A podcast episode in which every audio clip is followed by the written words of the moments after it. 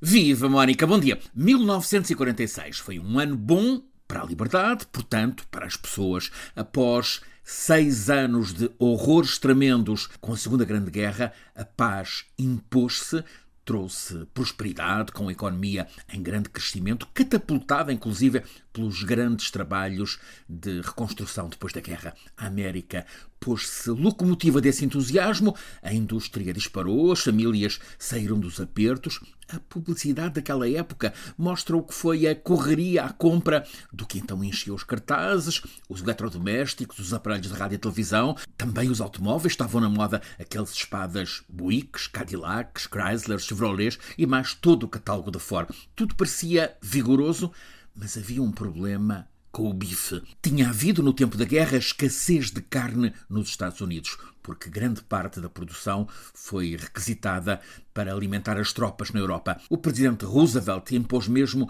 preço limite para o bife disponível no mercado americano. Problema na festa do fim da guerra. O limite de preços foi levantado e o beefsteak, que para os americanos de então era essencial no menu, ficou com o custo disparado. Chegou a mais do que dobrar o preço. Multiplicaram-se protestos dos consumidores, juntou-se uma dura greve de ferroviários que transtornou a vida de muita gente, e uma das expressões da irritação foi no voto nas eleições conhecidas como midterm, as do meio do mandato, como as de amanhã. Os democratas do presidente Truman, que tinha ganho a guerra, perderam o Senado porque os republicanos passaram de 39 para 51 senadores numa Câmara que tem 100 lugares. O presidente perdeu, portanto, para a oposição o controlo político do país e muita coisa correu mal, ficou aberto o caminho para o macartismo, a caça às bruxas, que cresceu à entrada dos anos 50, perseguição ao que parecesse esquerdista. Ficou instalada uma tradição as eleições de meio de mandato são para a oposição. Nas últimas 25, apenas por três vezes o partido do presidente saiu ganhador. Uma destas exceções foi em 2002, com os republicanos de Bush, o filho, a ganharem, ainda com o efeito unificador dos atentados de 11 de setembro.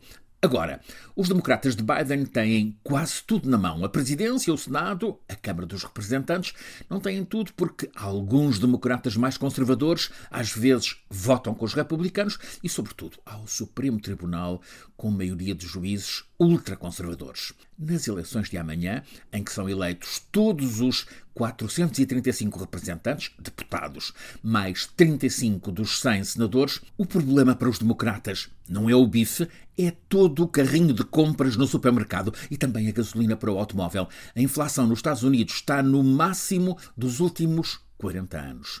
É facto que a presidência Biden até superou as expectativas, que eram baixas, fez o que era preciso para superar a pandemia, lançou um robusto plano de adaptação e combate às alterações climáticas, envolve a transição para o automóvel elétrico, o que enfurece muitos adversários, soube construir a coligação que está a defender a Ucrânia, conseguiu mais do que o previsto. Mas a inflação tira-lhe o tapete. As sondagens dão como garantido que os republicanos vão amanhã ganhar a Câmara dos Representantes. Quanto ao Senado, parece uma tómbola de feira, tudo pode acontecer. Para a presidência Biden, é vital que os democratas liderem ao menos uma das câmaras, neste caso o Senado, para não ficar bloqueada, como aconteceu em 2014 com Obama. Então os republicanos ganharam e assumiram como prioridade barrar intransigentemente a presidência Obama.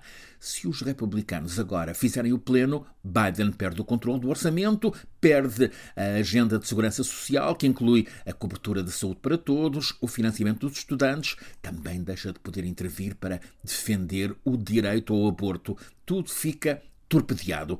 Há quem entenda que o que está em jogo nestas eleições de amanhã não é apenas saber se os democratas se aguentam, é a própria democracia nos Estados Unidos em jogo. Entre os candidatos republicanos, há muitos que continuam a clamar e com rancor que a eleição de Biden foi roubada a Donald Trump, e até aos que, em modo fanático, avisam que não vão aceitar perder porque dizem só podem perder se houver fraude. São negacionistas do sistema democrático mas podem vir a ser eleitos. Quando assim é, a América está a contas com um ataque de febre antidemocrática. Donald Trump conseguiu tomar o comando de vasta parte do Partido Republicano e ambiciona um triunfo dos dele amanhã para logo disparar a campanha presidencial para o regresso ao poder em 2024. Sendo intercalares, estas eleições são também, por um lado, um referendo sobre a gestão dos democratas com Biden, por outro, um julgamento sobre o modo como Trump trata a democracia na América.